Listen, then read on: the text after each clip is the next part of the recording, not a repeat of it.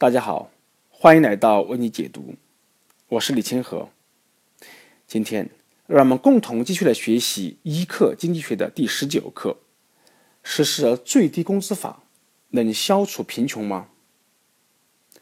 政府干预商品价格，必然会带来破坏作用。可很少有人意识到，干预劳动力商品价格同样有害。这就是为什么许多人反对政府限价，却力挺了。最低工资法，最低工资法能够消灭低工资吗？比如法律规定，每周工作四十个小时的工资不得低于一百零六美元，那么劳动价值低于此的员工就会被开除，因为老板觉得不划算。对于本可以拿到每周一百零六美元以下的工资的人来说，法律不过是帮他们用失业替代了低工资。有人会觉得。劳动力成本提高了，厂方可以抬高商品物价，从而把更多的成本转嫁给消费者，这样雇主并无损失。其实啊，这想的太简单了点儿，提价哪有那么容易呢？你提价了，消费者不接受，干脆去买别家的产品，那怎么办呢？如果定价无法提高，人力成本又增加了，企业只好倒闭。这反而增加了失业。那么有人就会说了：如果某行业全靠低工资吊命，用最低工资法把这个行业淘汰了，岂不是更好？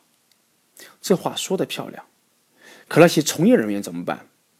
他们转到其他行业，从技术工人变成学徒工，这个损失谁来弥补？最低工资法还带来一个令人费解的问题：法律禁止工资低于每周一百零六美元的工作。假设失业救济金是每周七十美元，这就是说，我们宁可花每周七十美元养一个闲人，也不愿意他做一点力所能及的工作，每周赚到呢九十美元。只要失业救济金标准低于每周一百零六美元，这个问题就会一直存在。可如果失业救济金标准达到每周一百零六美元呢，又会产生新的问题。对一些人来说，工作。与不工作收入完全相同，这谁还会去工作呢？有人会说了，如果大公司垄断了某一个行业，就可以用低于市价的工资去雇工，所以需要最低工资法来与之抗衡。其实，垄断大公司的支付的工资往往最高，提供的工作条件也是最好的，朝夕不保的小公司给的工资往往最低。那么，有没有提高工资的方法呢？当然是有的，但靠政府法规肯定不行。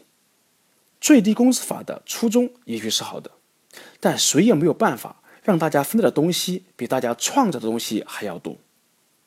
提高工资的最佳手段是提高生产力，比如添置机器、引进新发明、提高管理效率、激励了更勤奋的劳作、开展培训等等。单个劳动者产出越多。全社会的财富增加越多，这工资呢也就会越高。工资来源于生产，而不是来源于政府的法令。政府与其给雇主增加负担，不如鼓励呢雇主扩大经营，提高生产力。好，这是我们共同来学习的一课经济学的第十九课：实施最低工资法能够消除贫困吗？谢谢大家的收听。